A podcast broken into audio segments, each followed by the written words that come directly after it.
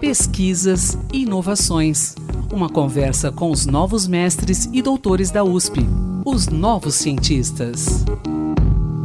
Bom dia, ouvintes da Rádio USP. Aqui é o Antônio Carlos Quinto e estamos começando mais um podcast Os Novos Cientistas. O assunto em questão nesta quinta-feira é a exposição ambicional aos pesticidas de uso agrícola e os possíveis danos à saúde. Nosso convidado de hoje é o fisioterapeuta e doutor em saúde pública Rafael Junqueira Burali, que realizou um estudo na Faculdade de Saúde Pública da USP, em que avaliou os efeitos da exposição aos pesticidas em agricultores familiares de São José de Ubá. O estudo envolveu 82 agricultores que trabalharam na safra de tomate de 2014 e na entre-safra de 2015. A tese de doutorado de Rafael, intitulada Efeitos na Saúde por Exposição Ambiental e Ocupacional aos Pesticidas de uso agrícola, teve a orientação da professora Helena Ribeiro. Bom dia, Rafael, como vai? Bem-vindo aos Novos Cientistas. Bom dia, Antônio. Muito obrigado pelo convite. É um prazer estar aqui falando para vocês sobre esse tema tão importante.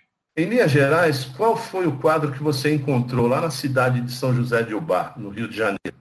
Então, a nossa pesquisa avaliou principalmente os efeitos à saúde respiratória, os efeitos à saúde mental é, e os efeitos é, e sintomas de intoxicação agudas e crônicas aos agrotóxicos nos trabalhadores rurais, agricultores familiares. E a que tipo de pesticidas aqueles agricultores é, eles estão expostos? E você falou mais ou menos aí a questão das doenças que atingem essas pessoas. As crianças também são vítimas, ô Rafael? São sim. É, então, sobre, sobre as doenças, né, clarificar um pouquinho mais, a gente avaliou é, e encontrou que esses trabalhadores, tanto agricultores do sexo masculino, que dire, de, é, manipulam diretamente essas substâncias, né, os agrotóxicos com maior frequência e, e, normalmente fazem as atividades de pulverização também do agrotóxico, quanto as mulheres que assessoram, ajudam em algumas atividades do plantio, elas tiveram efeitos esses que eu citei à saúde, né, maior, maiores do que a população geral, maiores do que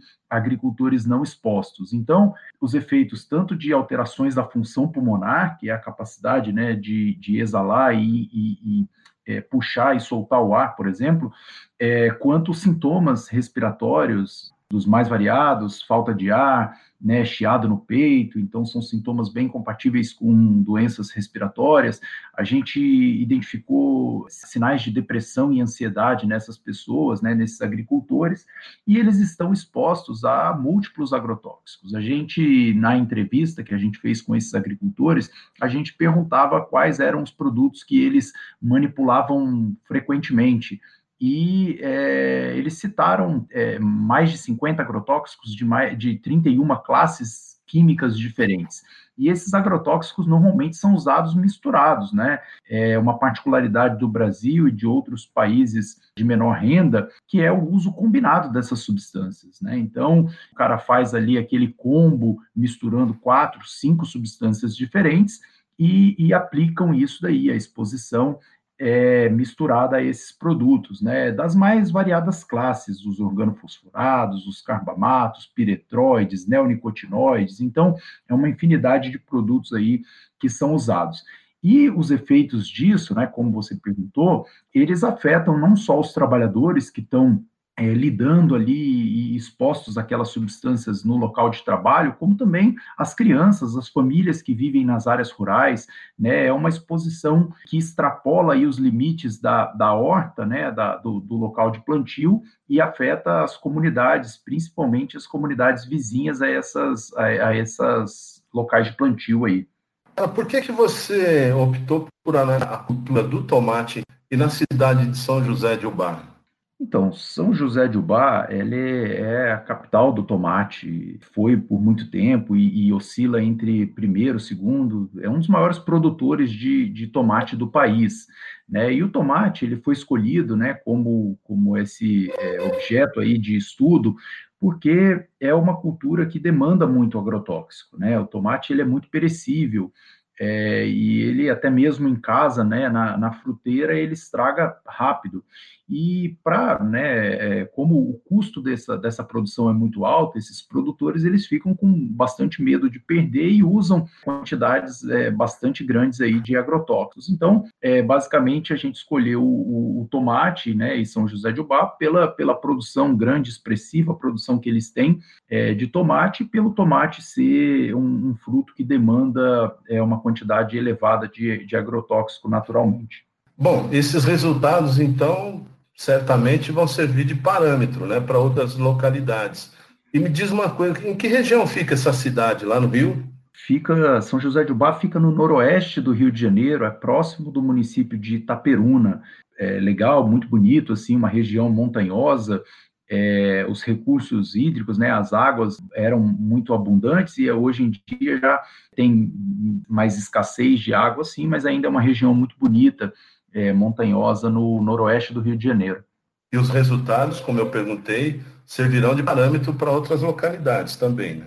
Claro, é, principalmente no, no, no, que se refere aos agrotóxicos utilizados, aos tipos de exposição que essas pessoas estão tendo, né, essas famílias. Então, na nossa tese, a gente fez uma descrição bem detalhada de como as pessoas, como os trabalhadores, como as suas famílias se expõem a essas substâncias, né, como o título da tese diz, ocupacionalmente ou ambientalmente, que é desde a exposição do trabalhador, né, como ele é, ali no dia a dia da lavoura ele se expõe a essas substâncias, seja pela falta de uso de equipamentos de proteção, seja pelo uso descuidado dessas misturas, né, a falta de apoio técnico. Então, esses resultados, com certeza, eles inspirarão aí novos estudos e novas discussões acerca desse problema de saúde pública. Bom, Rafael, eu imagino também que o seu estudo aponta para algum tipo de providência, né, de ações devem ser tomadas, né, para diminuir essa exposição, para diminuir esse problema aí com relação a essas famílias. Aponta assim, Antônio, é, duas coisas que eu gostaria de chamar a atenção. A primeira delas é a necessidade de melhorar o apoio técnico desses trabalhadores, né? Ensinar esses trabalhadores a manipular essas substâncias com maior segurança, é mostrar para esses trabalhadores, para suas famílias, para as populações rurais do entorno, né, a, a, importância de se protegerem, né, quais situações elas podem ser expostas a essas substâncias. Então, eu acho que essa é a central mais importante, que é melhorar o apoio técnico e o treinamento laboral, ocupacional, né, do trabalho desses é, agricultores. E a segunda delas é a questão da vigilância, né? É fortalecer as ações de vigilância, que os órgãos competentes é, é, fiscalizem melhor a utilização desses produtos, a venda desses produtos, que a, a vigilância seja fortalecida também nas, na, na, venda desses produtos, né? Como se esses, se esses produtores, quando compram esses produtos, se eles estão recebendo é, né, a devida orientação técnica dos engenheiros agrônomos. É, eu acho que são esses dois eixos que eu gostaria de destacar como mais importantes. Legal. E quanto tempo durou seu estudo, Rafael? O nosso estudo começou em 2012, quando ele foi proposto e conseguido um financiamento pela Universidade Federal do Rio de Janeiro. O coordenador desse projeto foi o professor Jean-Remy Guimarães, da UFRJ, e é, a partir dessa data, quando ele conseguiu esse financiamento, a gente é, começou a ir para campo, começou a identificar é, alguns atores chaves que pudessem ajudar a gente na condução da pesquisa, começamos a entender um pouco melhor a localidade, as necessidades, a exposição, se isso era realmente um problema a ser, a ser trabalhado, é, e aí, em 2014, a gente, já com tudo pronto, fizemos a primeira avaliação de saúde e de exposição aos agrotóxicos. Coletamos amostras ambientais, amostras humanas, sangue, né, que foram analisados depois para identificar é, a presença desses agrotóxicos e avaliamos, então, na safra de 2014, é, os efeitos à saúde. Quando foi em 2015, no período de entre-safra, a gente voltou é, para fazer uma reavaliação de saúde, né, avaliar a exposição, se ela ainda acontecia no período de, de, de, de entre-safra, né, que é quando eles dão uma pausa aí para a terra se recuperar, para eles descansarem também da, da, do período da safra, e a gente reavaliou é, muito interessantemente para comparar se os efeitos durante o período da safra eram maiores do que os efeitos na entre-safra e foi realmente o que a gente observou. No período onde eles usam mais agrotóxicos, estão mais expostos, eles tiveram é, efeitos à saúde muito piores do que quando eles não estão usando agrotóxicos, o que mostra, então, um efeito da exposição aguda, né? Então, o cara se expôs ali é, àquela substância, ele vai ter é, os efeitos dela logo em seguida, né? Alguns dias, horas ou minutos após a exposição. Rafael, muito obrigado pela sua participação aqui nos Novos Cientistas. Parabéns pelo seu trabalho. Valeu, Antônio, muito obrigado. Eu que agradeço. É um, é um prazer aí estar falando com vocês. E a, a tese está na, na, biblioteca da USP e alguns artigos já publicados. As pessoas podem aí procurar e conhecer um pouquinho mais desse nosso trabalho. Obrigado aí pelo convite. Pesquisador, se você se interessar em falar sobre o seu estudo, sua pesquisa, envie-nos um e-mail para ouvinte.usp.r.